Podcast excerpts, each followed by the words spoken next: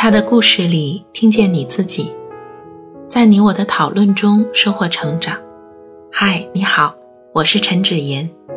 今天我想和你聊的主题是培养。用到“培养”这个词，很多人自然的会联想到是培养孩子。但是其实对于这期故事，我的主要感想是培养一个丈夫。如果你遇到的是一个像孩子一般的拥有孩子内心的丈夫，那么是否他是可以培养的，可以培养到更像成年人一样呢？在心理学的理论里，有一种互动分析，是分析每个人实际上扮演的心理角色。这个心理角色大约分成三种，分别是父母、成人和儿童。父母的角色是会注重规则、制定规则，甚至执行规则的。父母也分成两种，一种是严厉的父母，在别人表现好的时候不一定表扬，但是如果没有遵照规则，一定会批评。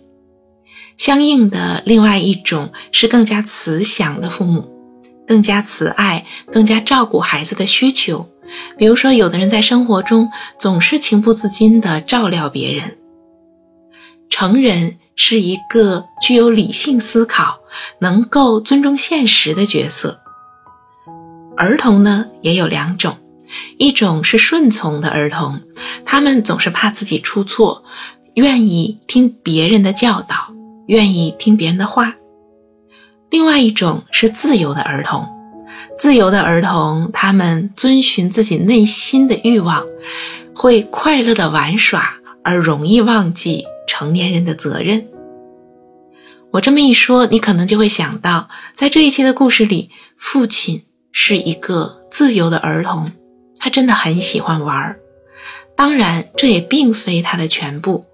在这个故事里面，我们知道父亲其实是有很多优点的。尽管他爱玩，但是他也珍惜这个家，他也用他的收入供养了两个孩子上学，而且他从来不会像身边其他的男人一样打老婆，这些都是不错的优点。他也有成熟的成年人的那一面。而母亲呢，在这个故事里。你觉得他是什么样的角色？我觉得他也是有些时候是成人，但是在面对父亲的时候，他很多时候像一个严厉的父母，他经常批评父亲，看不到父亲的很多优点。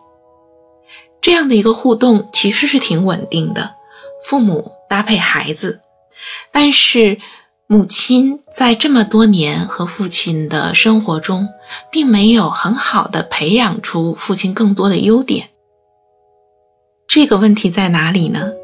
在我看来，还是母亲在表达自己需求的时候，不是做出直接的甚至积极的表达，而是用一种负面谴责的方式去表达自己的需求。所以，当父亲说自己，盖了房子很有成就感的时候，母亲就马上指出说，有一些重活，像割瓷砖这样的活是自己干的。当他说话的时候，其实给人的感觉是贬低了父亲的成就。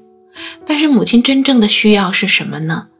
她真正的需要是需要父亲也认可她的贡献，需要家人认可和感恩她所做出的努力。然而，母亲选择了用一种抱怨的方式去回应。抱怨的方式会带来很多问题。一方面，他的情绪是负面的，所以听到抱怨的人有时候就想闭上耳朵，不想去听到底抱怨的是什么。所以在沟通的时候，过多的负面情绪是干扰沟通的。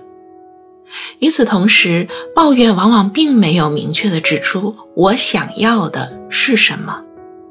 当我们想要培养一个成年人在互动中间做出更多的恰当行为的时候，我们要更多的用积极的引导，而不是批评。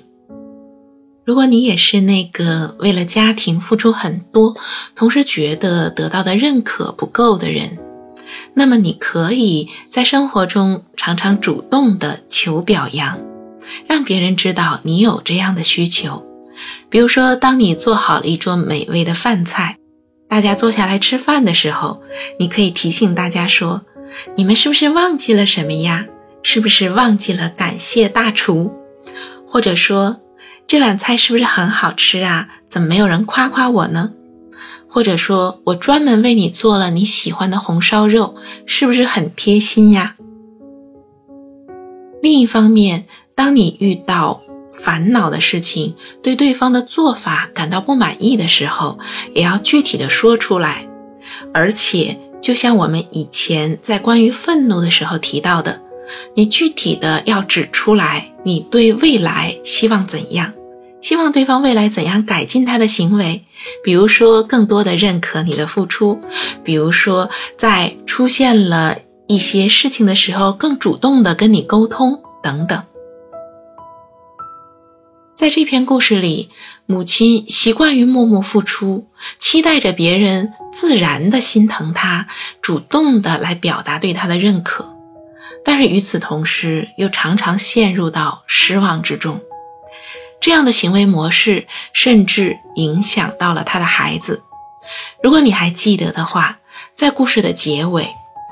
家里面的哥哥直接安排了父母住到城里去，这种安排恐怕没有很好的考虑到父母的需求，也没有足够好的考虑到故事中主人公的需求。哥哥的这种安排居然并没有提前沟通，而对于这个明显母亲还有主人公都是不满意的。可是他们说了什么呢？他们好像很快的就转换了话题，并没有直接对这些做出讨论，没有表达自己的不满，也没有表达对未来生活的期望。这种沟通的缺失是不利于培养一个好的家庭互动的。有些人可能会说，这样培养真是太累了，你觉得呢？其实，在一份关系的建设中，培养并不是单向的，而是双方彼此的培养，而且在这个过程中间，也熏陶和培养了孩子。你说是不是呢？这就是我对于这期故事的想法，也欢迎你在音频下方留下你的想法和感受，让我们在讨论中收获成长的智慧。